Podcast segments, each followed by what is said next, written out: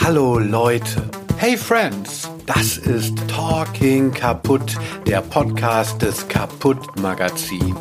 Dear listeners, welcome to Talking Kaputt, the podcast by Kaputt, your magazine for pop and insolvency.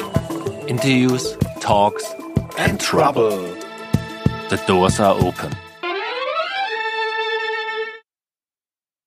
Folge von Talking Kaputt wird präsentiert vom Hau. Hebbel am Ufer. Kaputts Lieblingstheater in Berlin und darüber hinaus. Ein Ort für Theater, Tanz, Performance, Diskurs, Musik und bildende Kunst. This episode of Talking Kaputt is proudly presented by Hau, Hebbel am Ufer, Kaputt's favorite Berlin theater and beyond. The place to be for theater, dance, performance, discourse, music and visual arts. Kritik an toxischer Männlichkeit, aber mit Pfiff. Schwester Ebras Clips auf TikTok und Instagram haben ganz schön viel Staub aufgewirbelt. Oft gemeinsam mit ihrer Freundin persifliert sie Testosteronrapper, bekommt ganz viel Liebe und Likes von der queeren Community zurück und hält den unweigerlichen Shitstorms der Dullis stand. Respekt. Mein Name ist Linus Volkmann und ich habe mit einer der interessantesten neuen Figuren im emanzipierten Rap-Game gesprochen. Und muss mich gleich schon mal entschuldigen für die Soundqualität. Ich weiß, eure Powerohren haben Besseres verdient, aber wir wollen Schwester Ebra unbedingt in unserer Interviewreihe hier drin haben.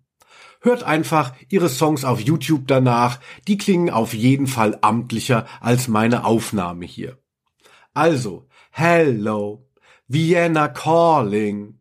Okay, sorry für so eine Boomer-Überleitung, aber seht es mir nach, in Hundejahren gerechnet wäre ich mittlerweile tot. Und jetzt Bühne frei für die mächtige Schwester Ebra aus Wien. Also wir sprechen zu einer sehr frühen Zeit und du siehst schon sehr aufgeräumt aus. Was machst du, wenn du nicht Rapperin bist? Also um diese Uhrzeit auf jeden Fall schlafen. ich mache eigentlich leider derzeit von meinem Alltag nur 20 Prozent sind davon das Rappen, leider. Ähm, ich habe auch noch nämlich mehrere Jobs nebenbei. Also um genau zu sein, zwei. Mit der Musik wäre es dann schon drei. Ähm, ich studiere auch noch und ich habe auch einen Hund, der muss auch verpflegt werden. Die Freundin möchte dann auch verpflegt werden, wie der Hund. Ja, können die nicht einfach dir zuarbeiten? So, ich sitze ja hier in Frankfurt. Diese Stadt dürfte dir in gewisser Weise ja nah sein. Das ist ja das Headquarter von Schwester Eva. Ist deine Namensgebung, ist das mehr so ein Joke oder ist das auch eine Ehrerbietung? Also bist du irgendwie Fan? Äh, wie ist da so der Bezug? Also Joke passt eigentlich sehr gut. es ist auf jeden Fall keine Hommage an sie, mhm. ganz und gar nicht. Allem wenn man sich ihre Geschichte ein bisschen ansieht. Ähm, also grundsätzlich die Namensänderung, der Ausschlag war dafür, dass ich einfach meinen, meinen Namen auf Social Media ändern wollte, weil ich hatte vorher meinen bürgerlichen Namen und ähm, mir ist es dann einfach nach einer Zeit auf die Nerven gegangen, wenn die Menschen, wenn ich wo kommentiert habe, mich ständig äh, dann reduziert haben auf den Namen. Das heißt, wenn ich jetzt, weiß ich nicht, die österreichische Innenpolitik kritisiert habe, ähm, durfte ich gleich mal nicht mitreden, weil mit dem Namen am witzigsten waren dann Kommentare mit Erdogan, weil mein Vorname ja türkisch ist. Mhm. Das sehr witzig ist, ich darf in der Türkei nicht mal wählen. Und mit Erdogan habe ich nicht wirklich was am Hut. Ähm, ich finde ihn ja selber scheiße. Also, und deswegen, ähm, ich habe sehr viel Capital Bra gehört zu dieser Zeit und ähm, vielleicht kennst du seine Songs. Am Anfang kommt immer Bra. Und ich habe dann mal eine Parodie gemacht vor, oh, das ist jetzt echt schon lange her, drei, vier Jahren. Da habe ich einen ganzen Song parodiert ähm, auf Instagram. Und da habe ich dann am Anfang auch so einen Signature-Move eingebaut, weil ich ja eh Bru heiße. Mhm. Und dann habe ich gemacht, eh bra. Der Rest mit Schwester, hab, ich habe mir dann gedacht, ja, passt gut dazu, auf jeden Fall. Ah, okay, ja, das ist, das ist hilfreich. Also äh, Schwester Eva habe ich erkannt in dem Namen, aber klar, natürlich auch Bra ist ja auch drin. Sehr gut. Ja. Hat mich, mich auch gewundert, weil ich ja gesehen habe dann in der Mail, dass du Ebru heißt und, und, und Ebra. Ja? Ah, aus, ausgezeichnet. Äh, lange Zeit wurde es einem ja auch immer so verkauft, das muss man halt so mitgehen. Ne? Rap ist halt Straße, ne? so wird da halt geredet und dann ist es halt so und das ist ja was, was immer viel den Diskurs aushebelt, beziehungsweise ihn ja verunmöglicht. Und man weiß dann immer nicht, muss man das jetzt als Guilty Pleasure hören, warum darf man denn nichts kritisieren? Und deshalb finde ich jetzt deine ähm, Platte, deine Songs finde ich halt sehr gut, weil in diesem Krassheitsgedanken von Rap äh, bringst du ja so eine ganz andere Edge rein. Wenn du nicht genders, sprich mich nicht an.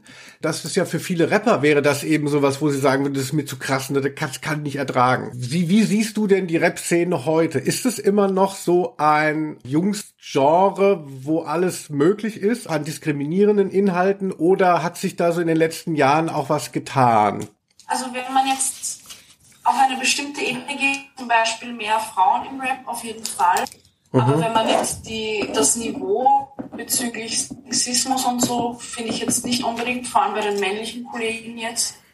Es ist ja generell, es ist verrückt, also gerade auch bei TikTok, man feiert die Typen, die mhm. so einen perfekten Reim auf Frauen und Kochen findet und die, die, also die können so tolle Reime auf Frauen und Kochen finden und das wird dann so abgefeiert und sie sagen das boah, sie sagen, sie kommentieren dann, dass das so eine Kunst ist und dass die solche Genies sind, mhm. aber im Endeffekt haben die nicht einen super tollen Reim auf Frauen und Kochen gefunden, sondern einfach nur sexistische Scheiße fabriziert, dann wird das auch als Kunst abgetan und gefeiert. Und wenn es dann umgekehrt ist, also ich habe zum Beispiel auch oft den Vorwurf bekommen, dass das männerfeindlich ist. Bei mir sagt aber dann niemand, das ist doch nur Kunst. Also die, äh, dieses Rechtfertigen wird dann eben bei weiblichen Künstlerinnen mhm. kommt mir stark so vor, ähm, wird, wird man da mehr vermehrt in eine Position gedrängt, dass man sich rechtfertigen muss. Und bei den männlichen Rappern ja, das ist halt so, das ist, der ist halt so, das ist gut, also ja. Das ist Straße, ne, wo der aufgewachsen ist, das muss so sein, so wird da geredet. Also man wird da eben schnell mit so Totschlagargumenten konfrontiert. Aber äh, sehr gut, genau. Also weil du machst es ja dann, drehst ja vieles auch einfach um und man sieht dann mal, wie die Leute darauf reagieren. Das wollte ich auch in meiner verklausulierten Frage äh, irgendwie ansprechen mit dem, mit diesem, wenn du äh, nicht genderst, äh, sprich mich nicht an. Das ist ja was, was eben ganzes Milieu auch frontet. Also hast du denn schon mal Ärger bekommen? Ähm, du, du bist ja sehr explizit, gerade 187 Straßenbande äh, und so. Das wird ja nicht so schwammig formuliert, dass man denkt, ah, wahrscheinlich sind die gemeint, sondern du bist ja sehr konkret. Kommen dann noch die Fans? Tatsächlich gibt's noch solche Shitstorms oder ist, traut sich das jetzt keiner mehr? Oder hast du so eine eigene eigenes Milieu und Szene, wo du, wo die Überschneidungen dann nicht so groß sind. Wie ergeht's dir da? Also auf Instagram nicht. Ich glaube, es liegt aber auch einfach daran, dass der Algorithmus bei Instagram Sachen nicht an Leute spielen, die dir nicht folgen, sondern natürlich vermehrt, die dir folgen. Bei TikTok ist das anders, weil mhm. das ist ja, du postest was mhm. und es ist quasi total offen, wer das zu sehen bekommt. Bei Instagram ist es schon ein bisschen eingeschränkter.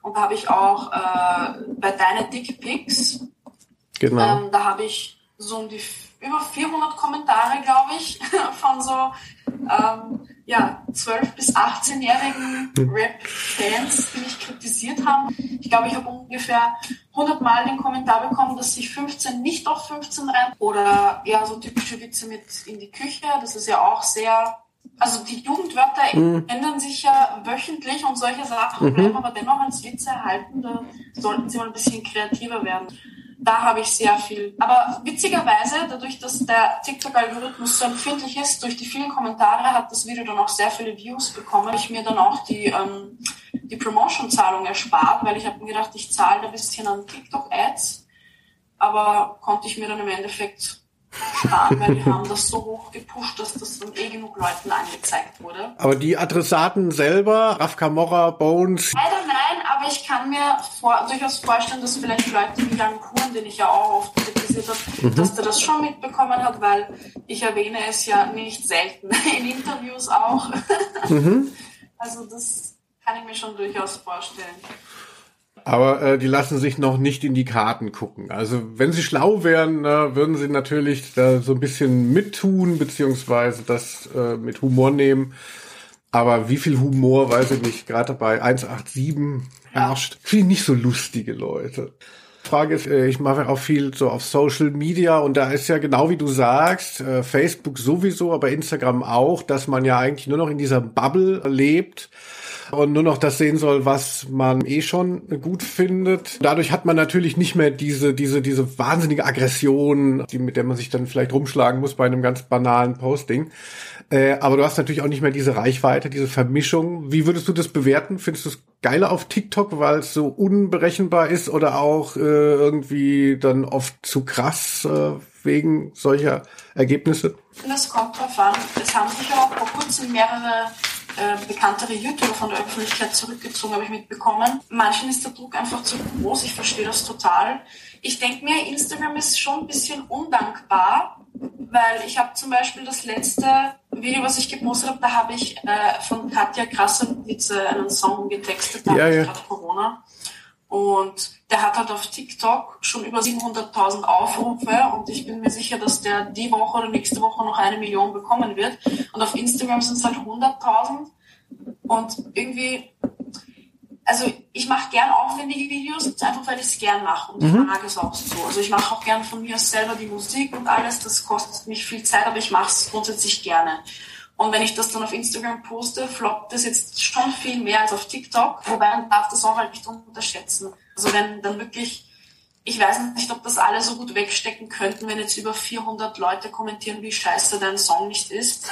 Weil das ist, da steckt ja auch Arbeit dahinter. Und nicht nur Arbeit, auch Geld. Nerven, Herz, Blut, alles Mögliche.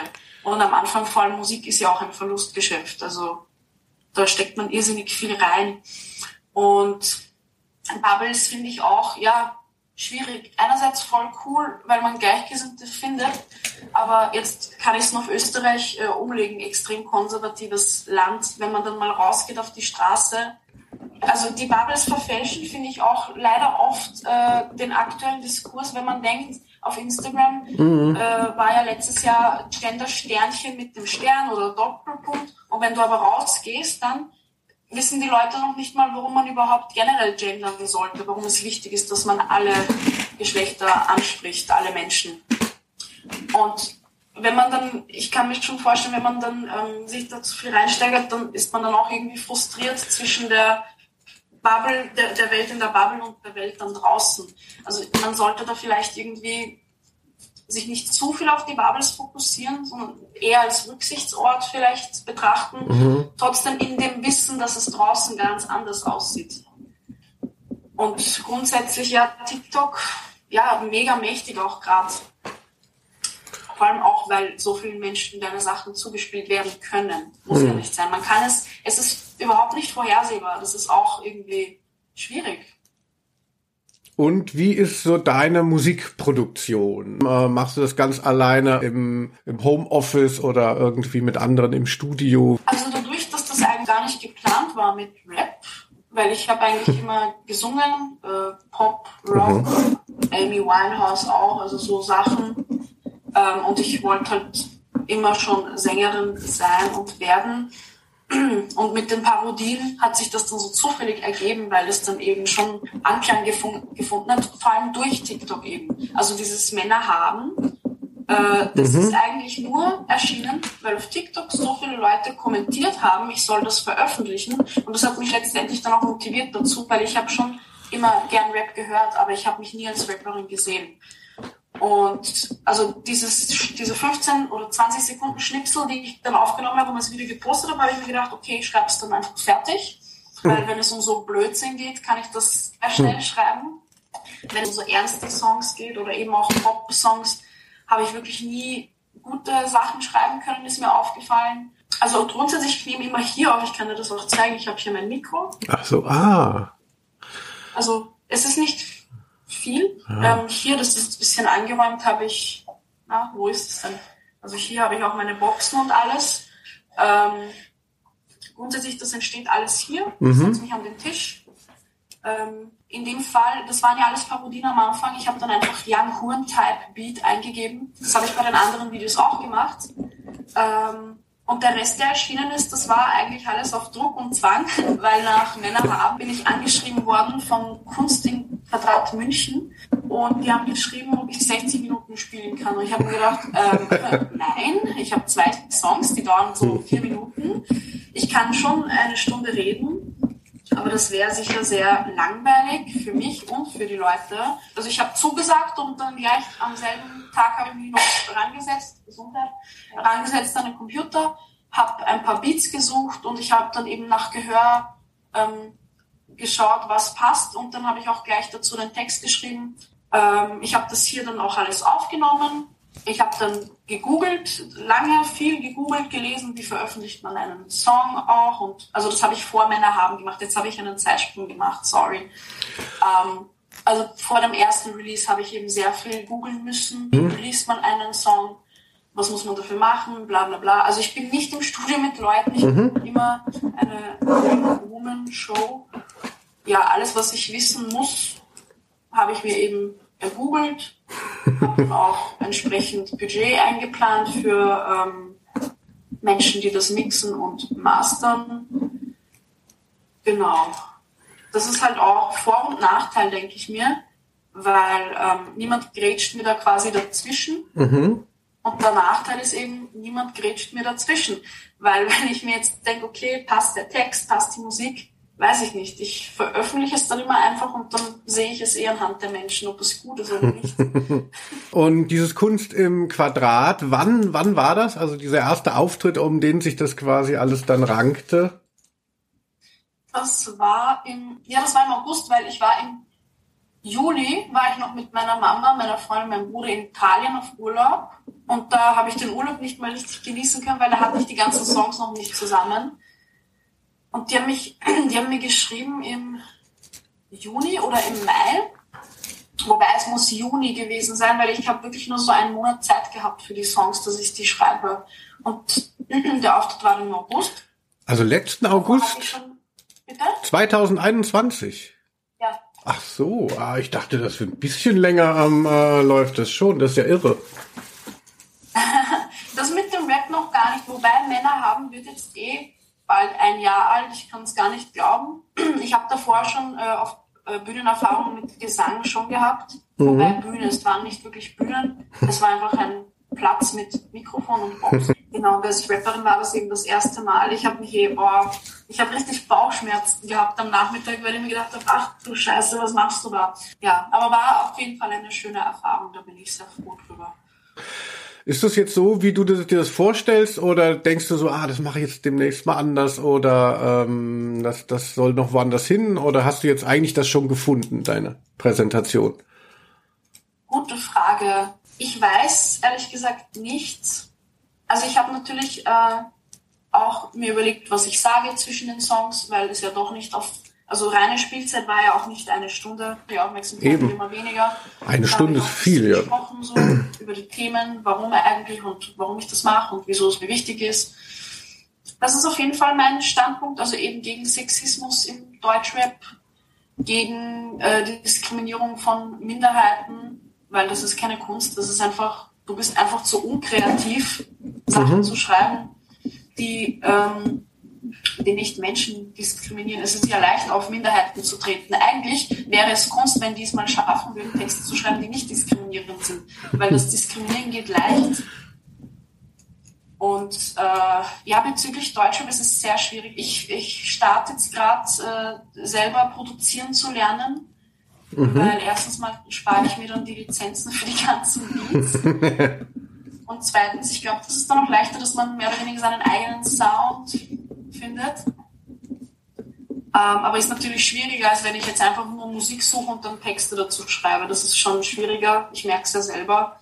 Und wie es da so weitergeht, ich habe echt keine Ahnung. Ich habe mir schon oft gedacht, ich kann ja singen, das weiß ich. Und ich kann besser singen als rappen, das weiß ich auch. Das Rappen, da ist noch genug Luft nach oben, das weiß ich. Ich habe mir gedacht, vielleicht könnte ich auch mal quasi einen Song mit Gesang und Rap kombinieren schwierig. Also es wird auf jeden Fall, es bleibt spannend. Ich werde jetzt auf jeden Fall noch ein paar Konzerte spielen mit dieser aktuellen EP. Und wie es dann letztendlich weitergeht, muss ich schauen. Also ich würde auch gern äh, das bisschen professioneller angehen mit Management vielleicht auch, weil ich merke, es ist schon anstrengend, alles allein zu machen. Ähm, es steckt so viel Arbeit hinter Musikreleases. Also es ist von Texte schreiben bis hin zur Promo. Und ich mache das wirklich alles alleine. Manchmal hilft sie mir. Also zu, bei der EP hat sie zumindest ein paar Mails auch äh, geschickt für mich. Aber sonst ist es wirklich, ja, anstrengend einfach also erstmal diese Selbstvermarktung ne, mit diesen Videos, ne, da, allein da kann man sich ja schon total aufhalten und ähm, das ist ja schon abendfüllen und und wenn man da drumherum noch ich, Karriere klingt jetzt klingt da dann übertrieben, aber wenn man sich eben Mühe gibt, dass das auch alles irgendwo hinkommt, da ist man schnell am Limit. Also gerade wenn man eben das nicht hauptberuflich machen kann. Und wie ist bei, für dich so das Verhältnis zwischen Rap und, und Humor? Es ist zwar sehr offensiv, aber es sind ja eigentlich lustige Sachen auch. Also wenn du da hier diese, diese eine Szene da bei Dickpics da vor dem Wurstelstand und, und so ist ja hilarious. Das ist ja, ja total. Ich bin so froh, dass das niemandem Ich denke mir immer, dass diese kleinen Easter Eggs nicht. Also auf der einen Seite ist es halt eben brisant, weil es sind brisante Themen, aber die Aufbereitung ist halt einfach auch total, ne, total witzig. Also wie ist da so für dich so das Verhältnis? Will man dann eher unterhalten oder will man aufklären oder ähm, ist man dann unzufrieden, wenn die Leute es zu ernst nehmen oder wenn die Leute es zu ähm, denken, so ach hier, Ebro macht wieder Scherze. Boah, das ist so schwierig. Ich denke mir oft, wenn ich mir denke, ich, ich spreche jetzt ein Thema an, jetzt auf Instagram, ich mache ein Video oder so. Die erste Frage, die ich mir dann stelle, ist, mache ich es auf ironische Weise oder mache ich es auf so Lehrerin erklärerische Weise? Mhm. Das ist immer sehr schwierig. Die Entscheidung fällt dann oft auf die ironische Weise. Vor allem aber auch, weil ich merke, ähm, also ich bin nicht, ich bin kein Stadtkind. Ich wohne jetzt mhm. zwar in Wien, aber ich bin nicht in der Stadt aufgewachsen. Und gerade am Land, also wenn man kommt mit Feminismus, sind die Leute gleich so, nein, ich höre nicht mehr zu, tschüss. Mhm. Wenn man das dann so schön das Problem ist, man muss es diesen Leuten vom Land, vor allem in der Stadt, merke ich, ist schon anders, aber diesen bestimmten Leuten, eben die FPÖ bzw. AfD-Wähler vom Dorf, denen muss man das so schön in einem schönen, bunten, lieben, netten Geschenk verpacken, so dass sie es mhm. schon öffnen und dann gar nicht mehr weg können von diesem Thema. Das heißt, die Videos müssen so schön verpackt sein, dass sie gar nicht wegmachen wollen, weil sie es ja doch zu Ende sehen wollen, weil es ihnen auch Spaß macht oder weil sie drüber lachen. Natürlich ist die Gefahr dann gegeben, dass die Ernsthaftigkeit darunter leidet das kann ich jetzt nur für mich sprechen, mhm. wenn man Sachen eben auf humoristische Weise darstellt, sei es jetzt vielleicht ähm, Homofeindlichkeit, da ist die Gefahr natürlich, glaube ich, schon gegeben, dass, äh, dass man dann das Thema nicht so ernst nimmt, wenn ich über Sachen erzähle, die ich erlebt habe diesbezüglich. Aber andererseits, da stellt sich die Frage, ist es mir jetzt wichtig, dass die Leute zuhören so, mhm. wie, wie, wie catche ich ihre Aufmerksamkeit? Das ist auch bei Themen mit Rassismus dasselbe. Man sagt Rassismus und die Leute verdrehen schon die Augen, dass sie hinten wieder rausschauen. Und da denke ich mir, es unterhaltet mich ja selber beim Machen und ich kenne ja die Problematiken.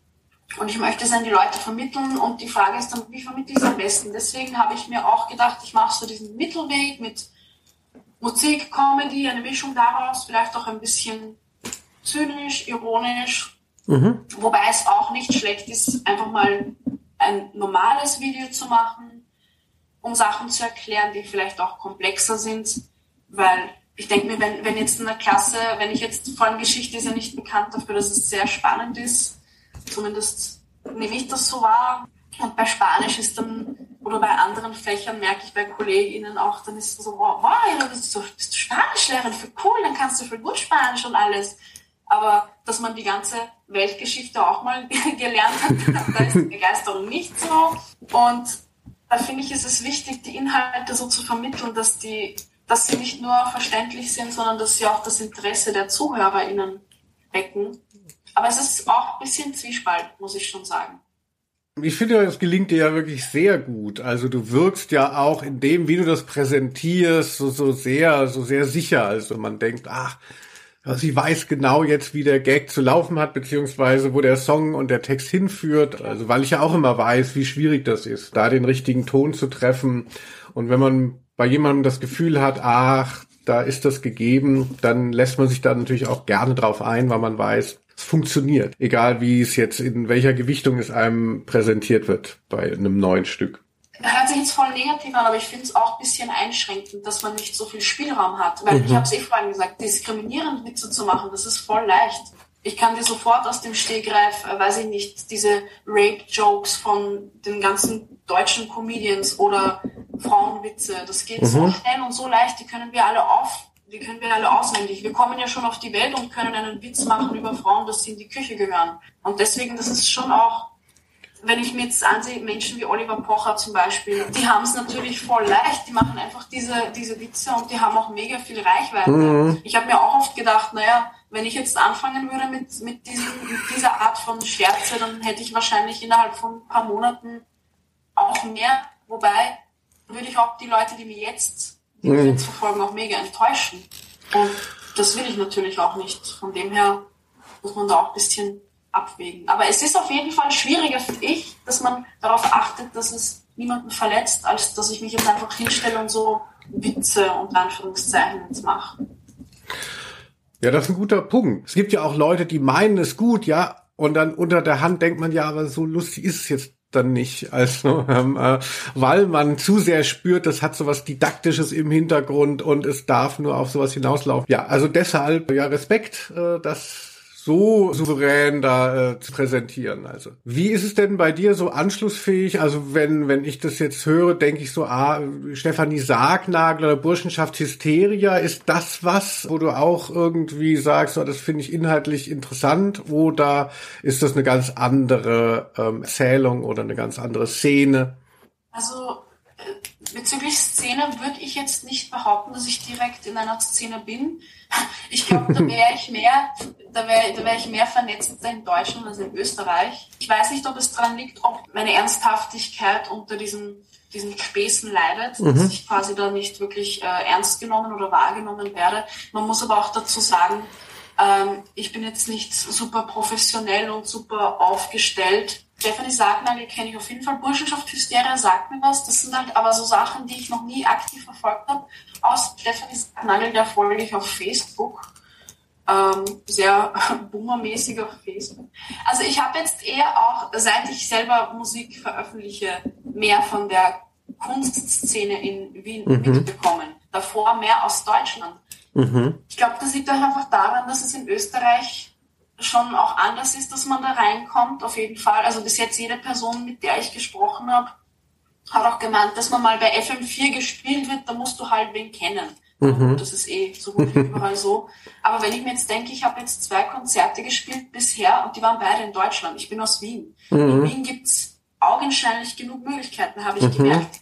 Natürlich, ich habe mich jetzt selbst ums Booking noch nie gekümmert, weil das war so eine Sparte, wo ich mir gedacht habe, das will ich mir jetzt nicht auch noch antun, wenn man diese ganze Arbeit rundherum betrachtet.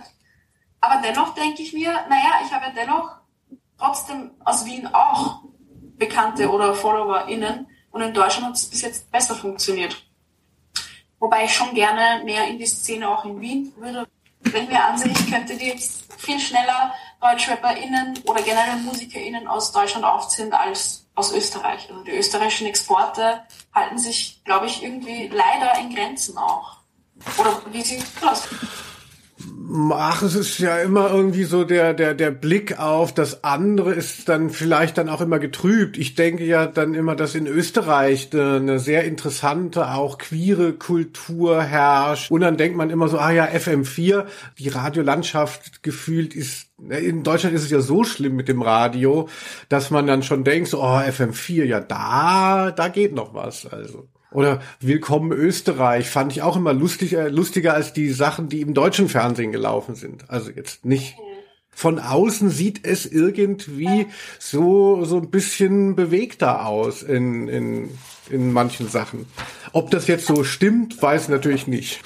Ja, ich meine, wenn ich jetzt wieder vergleiche mit Deutschland, ähm, ihr habt ja auch, wir haben ja nicht mal so Late-Night-Shows. Ihr mm. habt zum Beispiel, glaube ich, CDF Royal oder, oder und Klaas, das mm. schon wieder ja, äh, stimmt, okay. und alles Mögliche.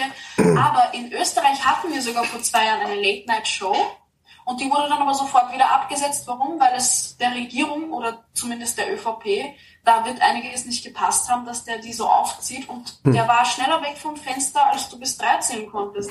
Jetzt wird sie wieder eingeführt anscheinend. Wer, wer war das? Wie hieß das? Der Peter Klien, der, der, der ist sehr witzig, also den mag ich zum Beispiel sehr gern, der ähm, interviewt auch immer PolitikerInnen, sehr, sehr satirisch, der zieht die immer sehr auf und stellt auch so komische Fragen, wo die Leute dann nicht wissen, was sie antworten mhm. sollen. Das ist schon sehr witzig.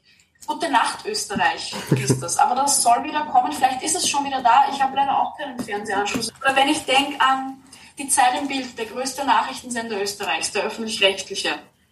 Die haben vor knapp einem halben Jahr einen TikTok-Kanal gestartet. Mhm. Vor einem halben Jahr. Davor Funk oder WDR, diese ganzen Formate, das haben wir hier alles nicht. Also manchmal fühle ich mich so, als wäre Österreich um einige Jahrhunderte schon weiter hinten als Deutschland. Das ist echt traurig oft mit anzusehen. Das ist ja wirklich ein sehr interessanter äh, Blickwinkel, ne? Weil, weil ich habe da irgendwie immer so diese verklärte Vorstellung, ja, mit dem eigenen ist man dann viel kritischer als äh, mit dem vermeintlich anderen. Ach, jetzt ist Österreich gar nicht das gelobte Medienland. Das klingt ja auch sehr überzeugend, was du da sagst. Was? Musst du mal den Index anschauen von, äh, ich weiß nicht, ob das der Presse Pressefreiheit oder irgendwie mhm. alleine, was die ÖVP hier angerichtet hat, Message mhm. Control, alles Mögliche, das ist total. Also es wird ja auch nicht besser. Also solange die ÖVP hier sowieso an der Macht ist, in 36 Jahren können die nicht mal vom Thron gestoßen werden. Gut, äh, so, Ebo, äh, ich bin jetzt auch gleich fertig. Jetzt ganz banale Frage. Ähm, hat dich Corona irgendwie tangiert? Hast du mit deiner Karriere, die ja jetzt, wie ich weiß, erst seit sechs Monaten irgendwie richtig läuft, anläuft, ähm, Zeit verloren? Oder war das also, egal? Sagen, also für, für die Karriere jetzt würde ich sogar fast sagen, es war egal, weil ich habe beim ersten Lockdown vor zwei Jahren habe ich begonnen, Corona-Songs zu machen. Ich habe einfach äh, Songs umgetextet. Da war noch alles, da war es noch lustig, dass es so lange dauern wird. Ich habe das dann aber nach drei Wochen wieder sein lassen, äh, weil erstens mal, das war dann schon wieder zu langweilig. Ich mache nicht gern die, dieselbe Sache zu lang. Mhm. Zweitens, ich war daheim bei der Mama und da war nicht so viel Platz für mein, für mein Musikzeug. Also dieses Mikrofon hat schon sehr viele Kilometer hinter sich. Und dann hat das eben angefangen. Dann war, wenn ich, als ich wieder in Wien war, hat aber auch wieder länger gedauert, habe ich eben angefangen mit diesem, wenn Rapper XY Feminist wäre, mhm. unter anderem mit diesem Young Horn, mit dieser Parodie. Und äh, ich habe veröffentlicht, ja fast vor einem Jahr, also ich habe mitten in der Pandemie mhm. eigentlich. Ähm, ich würde jetzt nicht sagen, dass mir das geschadet hat. Natürlich Live-Konzerte oder so, die Möglichkeit blieb aus. Aber andererseits habe ich mir gedacht, ich habe sowieso kein Management, das sich darum kümmert. Und ich habe und wollte mich auch nicht äh, darum kümmern, weil, Stichwort anstrengend. Von dem her, ich meine, die Menschen haben sich ja auch viel mehr ins Internet zurückgezogen, würde ich jetzt behaupten, mhm. während Corona. Alles wurde digitalisiert, wobei traurig, dass es dafür eine Pandemie gebraucht hat, vor allem auch bei der Uni jetzt. Ähm, ich habe ja auch bei Instagram gesehen, ähm, wenn man sich da das mit dem Algorithmus und allem, wenn man sich damit beschäftigt, äh, im Grunde konnte man zu jeder Tageszeit etwas posten. Es war eh immer irgendjemand aktiv, weil sowieso die meisten daheim waren. Und davor war es halt nicht so, weil die Menschen waren halt mhm. arbeiten, die waren draußen. Also von was jetzt das Künstlerische betrifft, wenn man von den Live-Auftritten absieht, würde ich jetzt nicht sagen, dass das ein Problem dargestellt hat. Und wie ist es jetzt? Gibt es irgendwas, was jetzt ansteht, so im Frühjahr bei dir? Also die EP ist ja draußen. Gibt es äh, Konzerte? Planst du irgendwas für die Zukunft jetzt erstmal? Also Anfragen habe ich jetzt noch nicht, also ich bin nicht überflutet von Anfragen. Das kommt aber ich noch. Ich war am 20. Februar in einem Radio in Österreich, in so einem kleinen, äh, unabhängig, na, war das unabhängig? Nee, das war einfach nur ein, ein kleiner lokaler Radiosender da konnte ich einen Live-Auftritt machen. Und für Zukunft, äh, es soll eine Benefizveranstaltung geben am 21. April. Da wird für die autonomen österreichischen Frauenhäuser gesammelt. Da werde ich spielen mit ein paar anderen. Das wird von Slutwalk Vienna organisiert. Das ist eine kleine Gruppe. Die haben dort auch den ersten Slutwalk in Wien organisiert. Ähm, bin gerade im Gespräch mit Graz für das Sternenfestival mit 3R. Und die EP, gibt es die auch in physischer Form oder ist das ein Digital-Release? ist nur digital. Äh, physisch habe ich mir gedacht, das zahlt sich vielleicht noch nicht aus, mhm. weil ich kann das überhaupt nicht abschätzen. In München zum Beispiel, wie ich bei Kunst im Quadrat war, war tatsächlich eine Person, die extra wegen mir hingekommen ist. Ich habe mir so gedacht, boah, aber sonst, ich kann das echt nicht abschätzen, ob da Leute interessiert werden. Ich glaube, das würde ich dann eher wirklich mit einem Label in die Hand nehmen, weil das ist mir, da muss ich dann wieder stundenlang im Internet recherchieren, wie lässt man eine CD. Das wird alles noch kommen. Da bin ich sehr zuversichtlich. Du fängst ja jetzt erst an, hier das alles aufzurollen. Ja, also dann danke ich dir. Es war sehr ähm, interessant, sehr erhellend. Ich habe sogar was über Österreich gelernt. Ja, sehr gerne. Danke dir auch für das Gespräch. Hat mich sehr gefreut. Das war es für diese Episode. Danke fürs Zuhören. Das war Talking Kaputt. That's it for today. Thanks for listening to Talking Kaputt. Folgt uns auf den sozialen Medien und abonniert unseren Podcast. Make sure to follow our podcast on your favorite streaming platform and get notified whenever we publish a new one. Bis zum nächsten Mal. Speak soon. bye. bye. bye.